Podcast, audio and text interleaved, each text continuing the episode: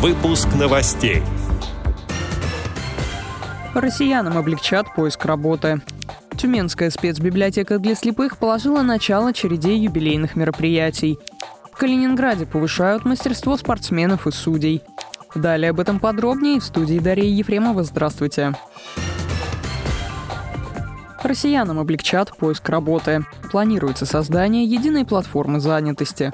Законопроект об этом внесли на рассмотрение Госдумы 18 февраля. Онлайн-сервис позволит гражданам, не выходя из дома, направлять заявку. Такая форма избавит людей от сбора справок при постановке на учет и подаче документов на получение пособия по безработице.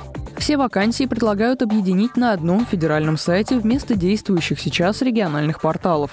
Здесь помогут с трудоустройством и молодым специалистам, инвалидам, бывшим заключенным. Пенсионерам дадут возможность профессиональной переподготовки.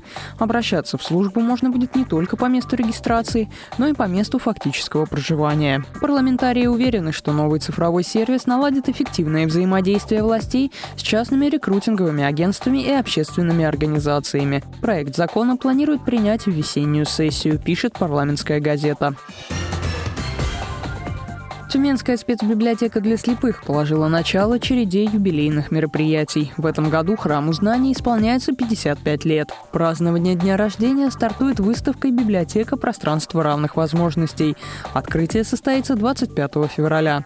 Экспозиция расскажет об основных вехах истории Дворца книг, раскроет специфику письма и чтения по системе Брайля, познакомит с этапами эволюции носителей говорящей книги. Помимо этого здесь представят необычные экспонаты. К примеру, фотографии незрячего педагога из Елуторовска Николая Мирюгина, картины слабовидящего тюменца Вячеслава Омутова, керамические изделия слепых скульпторов из Санкт-Петербурга, сообщили в учреждении культуры. Калининграде повышают мастерство спортсменов и судей. С этой целью провели тренировочный турнир по настольному теннису для незрячих. Мероприятие посвящено присвоению члену ВОЗ Владиславу Лапченко высокого спортивного звания, мастер спорта России международного класса и трехлетию со дня рождения открытого Кубка регионального отделения ВОЗ «Янтарный сет». Во время проведения соревнования в качестве судьи дебютировала специалист областного центра реабилитации инвалидов по зрению Алина Сугурова. Игры проводились по круговой системе.